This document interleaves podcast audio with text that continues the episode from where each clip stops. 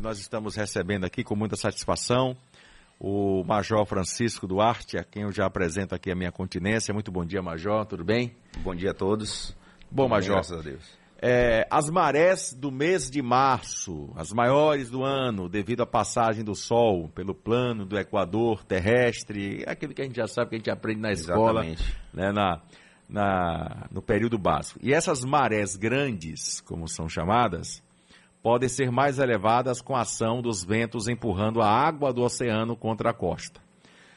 E hoje nós estamos recebendo exatamente o Major Francisco Duarte, Major do Corpo de Bombeiros, comandante do GEMAR. É Exatamente, é grupamento pra, marítimo do Corpo de Bombeiros. Para falar sobre o, o, o, grupamento GEMAR, a atuação, os cuidados é, quando for à praia. Bom, é, o que, o que é esse fenômeno da maré de março e quais são os riscos para os banhistas, Major? É, bom dia a todos. É exatamente como você começou a falar aí. Né? A maré, na verdade, ela é uma influência da gravidade da Lua né? sobre todos os corpos da Terra. Né? Não é só sobre a água, mas como a água é, é mais fluida, é muito mais fácil o deslocamento, então é onde a gente percebe a influência da gravidade da Lua. E justamente nesse momento de março, também acontece em, em, setembro, é justamente quando o Sol ele tem um alinhamento né, com a linha do Equador e isso se potencializa na lua cheia e na lua nova. Então acontece aí um, um, um aumento né, dessa influência da gravidade. Aí já tem o que a gente chama da maré lunar e a maré, maré solar, né, que entra em convergência. E tanto a vazante quanto a enchente né, elas se tornam muito maiores. Então tem praias que você começa a perceber quando ela está no momento de vazante, você consegue visualizar assim, né, pedras, locais que você não vê costumeiramente, porque a maré vazou muito. Da mesma forma, quando ela enche, né, ela chega a níveis né, que não é comum. Então, às vezes, a gente vê aí é, maré, praia, chegando às casas, invadindo as casas, subindo né, ao nível do cais. Então é justamente é, essa condição de um alinhamento entre a Lua e o Sol que tem essa influência muito grande né, nas marés. Na maré. Pelo que eu estou entendendo, diretamente não há relação com o vento. Não, o vento ele tem uma influência na condição do mar, né, um mar mais revolto, vamos dizer assim. Né, a influência do vento, mas na altura da maré, o quanto ela sobe, o quanto ela desce, aí já é uma questão de, de da gravidade da Lua com o Sol nesse momento, né, nesse período de mar, final de março, início de abril. E isso pode acontecer de repente. É, a gente, assim, acontece é, principalmente na lua cheia e na lua nova, independente desse alinhamento né, nesse período de março com o Sol, que é a maré de março, é porque a gente já tem uma influência maior do Sol com a Lua. Né? Eles conseguem se alinhar na linha do Equador e a gente tem é, essa maré potencializada, tanto na vazante quanto na enchente.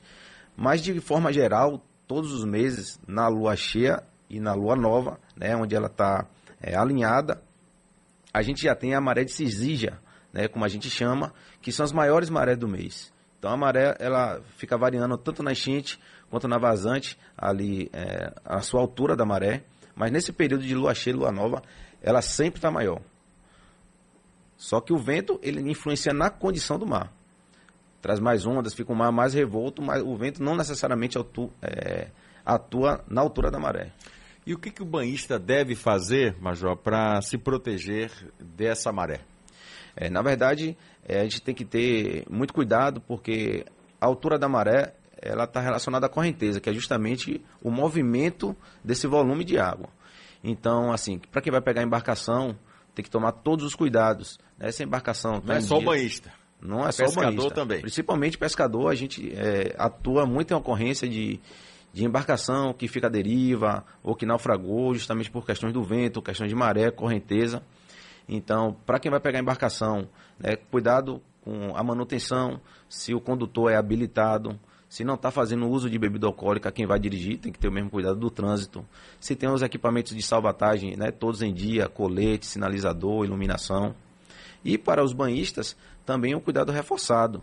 Né? É, apesar da gente ter ali naquela região da Cidade Baixa, Porto da Barra, uma maré, né, um, um, um, local sem onda, sem período de arrebentação, mas a correnteza na Baía de Todos os Santos é muito forte. Então, até quem vai se aventurar ali e fazer uma travessia, né, pegar um stand-up, um pedalboard, para sair né, daquela faixa ali de proteção da costa, também tem que tomar muito cuidado que a correnteza é muito forte. Bom, é, eu vou dar uma paradinha para o intervalo e a gente vai continuar essa entrevista importante com o, o Francisco Duarte, comandante é, major do Corpo de Bombeiros e comandante do GEMAR. É, saindo um pouco dessa coisa do, do, da maré de março, das praias, vamos para os rios agora, né? Porque uma coisa, eu estava conversando aqui fora do ar com, com, com o Major, uma coisa que eu tenho muito mais medo é rio. E já aconteceu comigo, eu criança, sete anos de idade, peguei um redemoinho. É, para quem mora próximo aí a, a rios, que, lagoas, que costuma é, tomar esse banho de rio, você, você, é uma, você que mora perto aí desses rios, né? Parabéns, você é feliz. Mas existem alguns cuidados que são necessários. Por exemplo, o cara caiu no redemoinho, o que tem que ser feito? É exatamente. O rio, por não ter onda, a gente imagina que é mais seguro do que a praia. E não é? Hum, não, não, não é. Então, né, no rio ele tem um, o relevo próprio, né? Às vezes tem um local com um buraco, ou um, uma pedra, uma rocha, que aquilo ali muda o fluxo né, da correnteza do rio e em determinados locais fica aquele redemoinho ali. Né? A pessoa cai no redemoinho e é, com desespero ela olha voltar, somente para né? a areia e quer nadar naquele ponto ali que é o mais próximo. E às vezes ele está contra, o, contra o fluxo, contra a correnteza. E aí é que está o perigo, porque ele não consegue vencer a correnteza, termina se cansando e se afogando. Então, tanto no rio quanto no mar, a gente também tem a corrente de retorno, que é o ponto mais perigoso da praia. As pessoas tentam voltar em direção à areia e não conseguem porque está nadando contra o fluxo, contra a correnteza. Né? Nesse momento é difícil a pessoa raciocinar, pensar, né?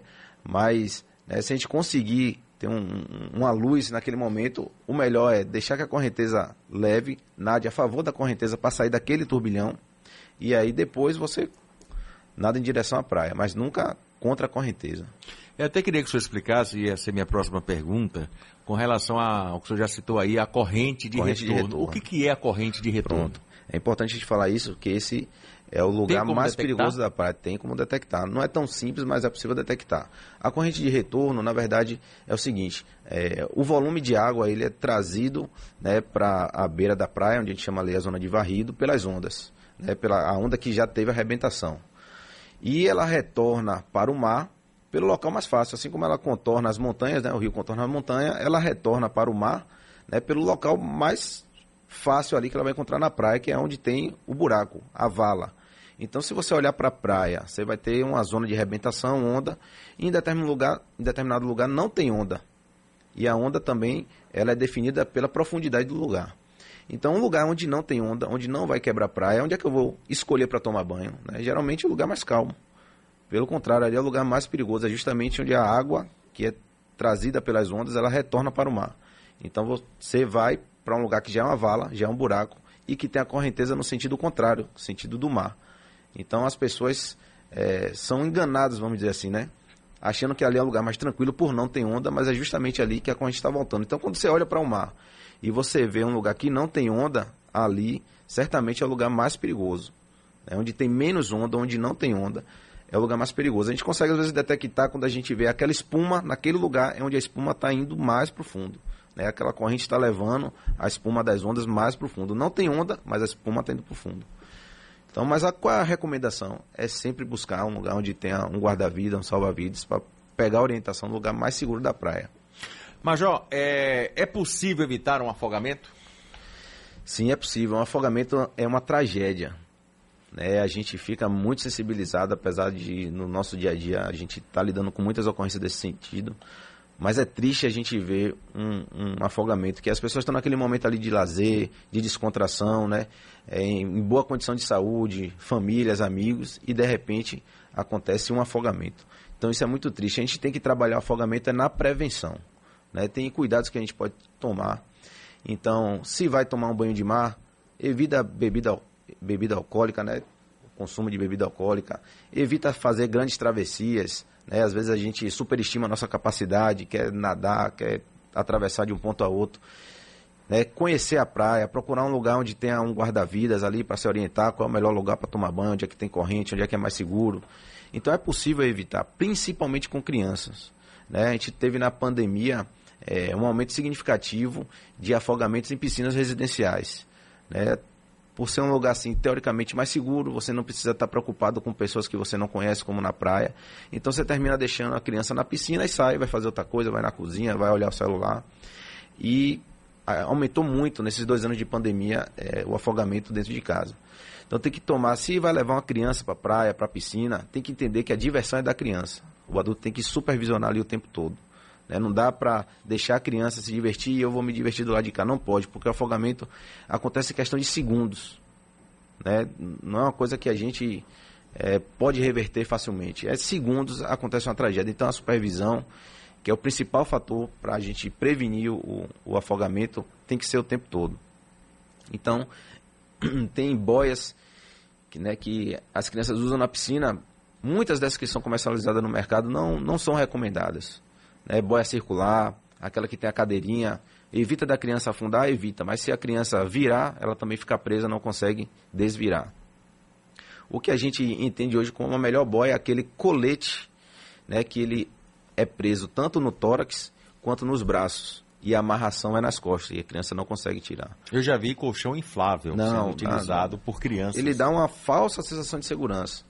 Porque aquela pessoa que não sabe nadar, não conhece, ela se aventura né? Nessas boias, colchão inflável, boia de pneu, prancha. E ali não tem âncora, né? Para fincar no fundo Não tem, ou ela pode ser levada pela correnteza, ou numa brincadeira, escorregar, tá ali molhado, perder esse objeto de flutuação e não conseguir voltar. Então, a falsa sensação de segurança. A gente tem que tomar todo o cuidado. É o que a gente fala. Água no umbigo é sinal de perigo. Bebida alcoólica e mar combinam? Não, de jeito nenhum. Assim como bebida e trânsito não combina, bebida e mar não combina de jeito nenhum. As nossas é, vítimas e a maior parte da prevenção que a gente faz é justamente naquelas pessoas que estão né, ingerindo bebida alcoólica. Então, que ali é, perdem a noção né, do risco, não conseguem fazer uma avaliação de risco do local, às vezes quer é, se exibir, né, fazer alguma coisa que traga o risco e ele não consegue ter essa, essa noção de onde ele está se envolvendo. Então, água e, e, bebida alcoólica não combina de jeito nenhum. Quais são os acidentes mais comuns que o Corpo de Bombeiros vem registrando, Major? É, hoje, o principal né, no grupamento marítimo são os afogamentos. Né, ainda é o, o carro-chefe. Né, agora, em final de março, a gente já conta com nossas estatísticas nas praias que nós cobrimos né, de 5.700 prevenções que a prevenção é, na verdade, você vê uma pessoa se colocando no local de risco, a gente vai lá, orienta, apita, manda sair. Né? Já estamos é, em 50 resgates, que é a pessoa que se afogou definitivamente, né? não conseguiu retornar e a gente vai lá e consegue tirar essa pessoa. Outra coisa que acontece muito é acidentes que a gente atende para fazer primeiros socorros daquelas pessoas que vão para um local de pedra para tirar selfie. Então fica de costas para o mar quer ficar o mais próximo da água, em pé, e aí termina escorregando, ou vem uma onda lá e desequilibra essa pessoa, ela termina caindo nas pedras ou caindo na água. Né? A gente tem atendido com frequência né, essas pessoas que vão tirar selfie, fica de costa para o mar, então tem que tomar muito cuidado nisso aí. É, outra ocorrência que também é, é recorrente é criança perdida.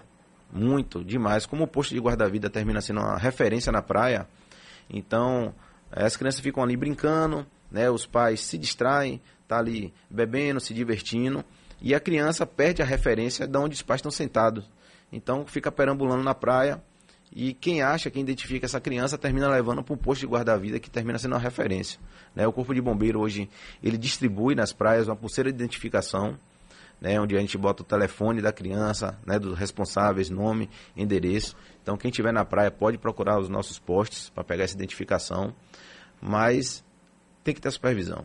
Né? O senhor falou aí agora há pouco sobre a prevenção. Quando é avistada uma pessoa em situação de risco, é a, o, o, apito entra em ação, Exatamente. a pessoa é, é, é, manda tirar dali, sai daí. Né? E quando há resistência? Porque eu, eu, me lembro de duas ocorrências recentes. Uma foi o cara lá do, do Pernambuco, né, que tinha tubarão e o, o bombeiro mandou sai daí, porque tem tubarão, ele não gostou e foi retirado à força. Teve um caso também aqui, acho que foi aqui na Bahia, não sei se foi em Salvador, eh, foi nas Pedras, de uma turista que foi também retirada das forças. Foi Itacaré. Porque, Itacaré, isso. aqui na Bahia. E em situações como essas, como proceder? É, isso é muito raro de acontecer. Né? Quando Já aconteceu o, com vocês? O, o guarda-vida acontece eventualmente. Mas quando a gente entra em ação para prevenção, a gente consegue mostrar o risco que ele está correndo ali, né? Com correnteza, se afogar. Na base do diálogo. Na base do diálogo. Né? Às vezes até familiares, pessoas que estão ali, também ajudam nesse convencimento. Né? Se o bombeiro já chegou lá, já fez a prevenção, já orientou os riscos, né? as pessoas que estão com ele ali já conseguem retirar. Então, na maioria das vezes acontece isso. A pessoa, até pela, pelo vexame, vamos dizer assim, né? Que está ali na praia, já está vendo o guarda-vida apitar, orientar, ele se sente um pouco constrangido e de tentar ainda se aventurar e não vai. E quando isso acontece, é na base da, da conversa que ele vai resistindo, a gente vai conversando, insistindo, e se a pessoa ainda decidir entrar em local de risco, a gente fica monitorando o tempo todo. E depois a família chega que o acidente aconteceu, o corpo bombeiro não fez nada. Eu já conheço essa não, história. É. Major Francisco Duarte, muito obrigado pela entrevista, parabéns. Fala, fala bem, viu? Fala muito bem. Muito obrigado. Deveria fazer podcast, viu? Não, podemos fazer, a gente está aqui à disposição, o comando do Corpo de Bombeiro, né?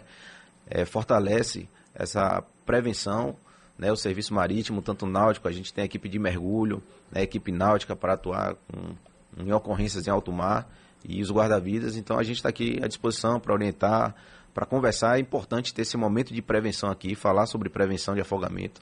É obrigado, a gente agradece por esse espaço. E um tá abraço. disponível. Obrigado, viu? Eu conversei com o Major é, Francisco Duarte, Major do Corpo de Bombeiros da Bahia, comandante do GEMAR, falando sobre o grupamento e atuação e os cuidados ao ir à praia. Tome muito cuidado nessa época do ano, maré de março, como ele já explicou aí, a lua, o sol, enfim, né?